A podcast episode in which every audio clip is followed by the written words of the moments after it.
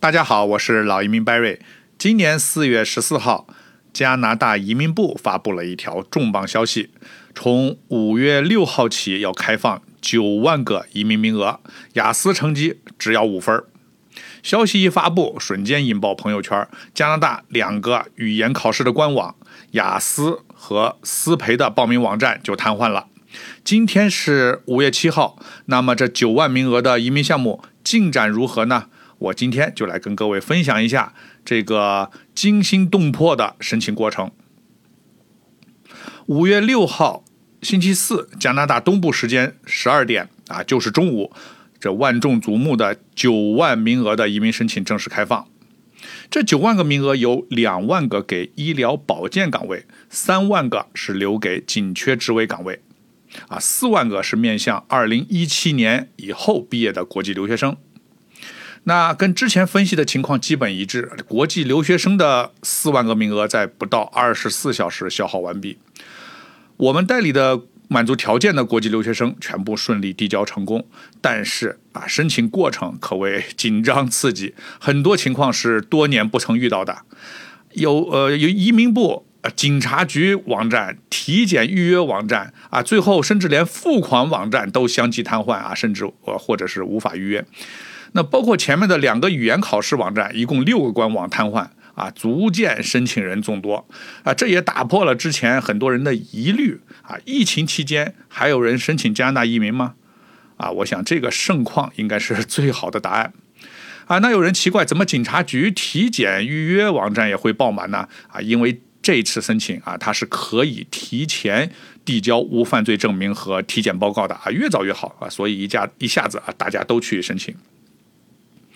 从四月十四号啊发布这个消息，到五月五号移民部官网发布啊这个申请流程和文件的要求，再到五月六号中午开放，二十四小时内啊名额消耗完毕。你从这个时间轴上可以看到，留给申请人准备资料的时间非常有限啊！别忘了，国内五一长假期间是无法办理公证的啊，但是机会呢是留给。有准备的人啊，那么这次成功递交申请有哪些地方可以借鉴呢？首先啊，需要对提交材料有一个非常全面的预估啊，因为这是一个全新的项目，申请流程和以往所有的项目都不一样。移民局甚至单独开放了一个申请窗口，文件的要求也不同以往。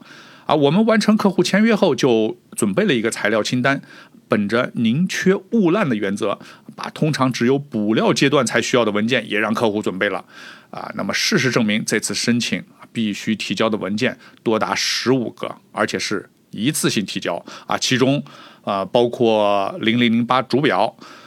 学历、雇主、生物信息、体检、语言成绩、无犯罪证明等等。啊，像体检和无犯罪，以往都是补料阶段，甚至是发体检通知的时候才提交。那但这次也打破了惯例，要求给 upfront medical exam 啊，就是预先体检啊，这就导致了前面我说的预约体检，还有申请加拿大无犯罪证明的网站瘫痪。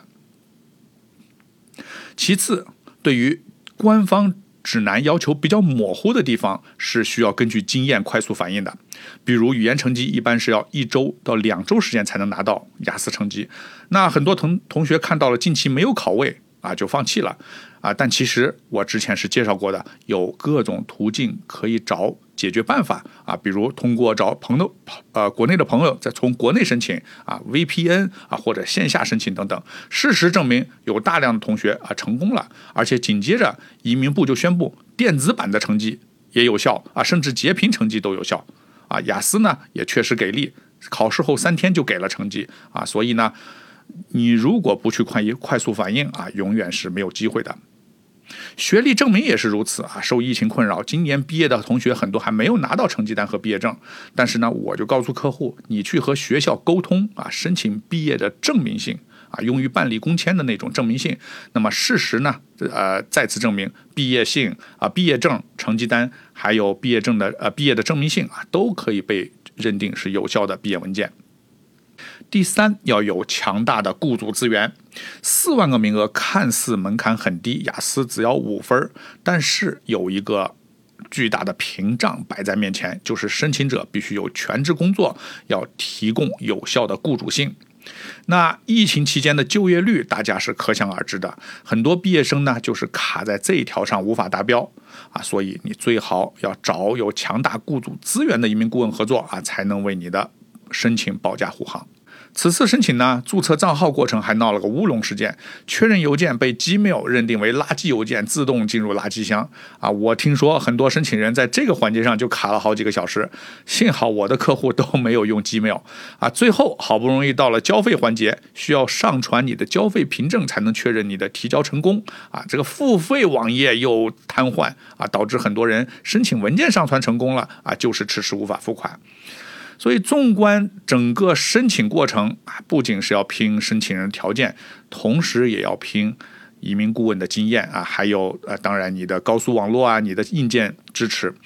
最终，我们很幸运，Barry 收到了全部移民部申请号的确认邮件。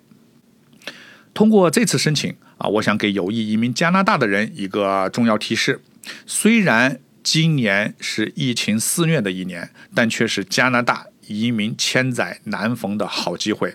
你看这九万个名额，虽然四万个已经尘埃落定，但距离九万个名额仍然有大量缺口，不排除未来有各种临时性的移民项目推出的可能性。